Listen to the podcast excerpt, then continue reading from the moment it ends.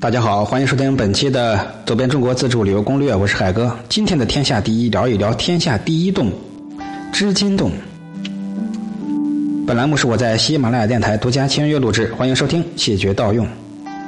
织金洞名气非常大，它又名大鸡洞、前岩洞，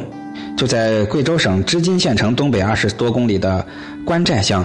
离贵阳市有一百五十多公里。这个洞就是因为织金线这个名而得名。织金洞是一个多层次、多阶段、多类别、多形态的一个完整岩溶体系，是我国目前已开发的一百多座洞穴中规模最宏伟壮观、造型最奇特优美的溶洞，是世界上作为旅游溶洞开发的最大的一个，也是世界洞穴堆积与结晶形态最集中的溶洞。这个溶洞啊，全长三十多公里，洞厅最高的地方一百五十米，最宽的地方一百七十五米，堆积物的高度平均都在四十米左右，最高堆积物有七十米，比称之为世界之最的古巴巴丁山溶洞最高的石笋还要高七米多。对气势磅礴、洞中景观规模宏大的织金洞，不少中外洞穴专家都给予了非常非常高的评价。有的学者游览之后说：“黄山归来不看岳，织金洞外无洞天。”因此，织金洞被誉为溶洞之最、天下奇观、天下第一洞、行星上的一大奇观、地球之宝等等等等。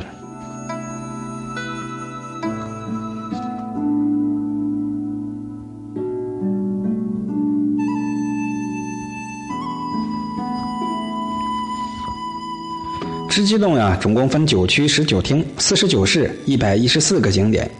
有洞天花园、双狮迎客的迎宾厅，有宏伟壮观的金塔之城塔林洞，有碧波荡漾的望山湖，有全洞枢纽的万寿宫，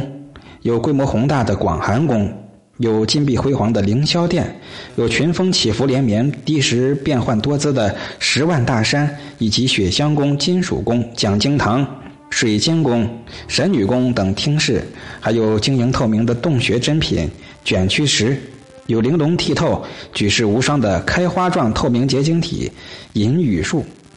有惟妙惟肖、状如头盔的霸王盔，有气势非凡、如雕如履的擎天一柱，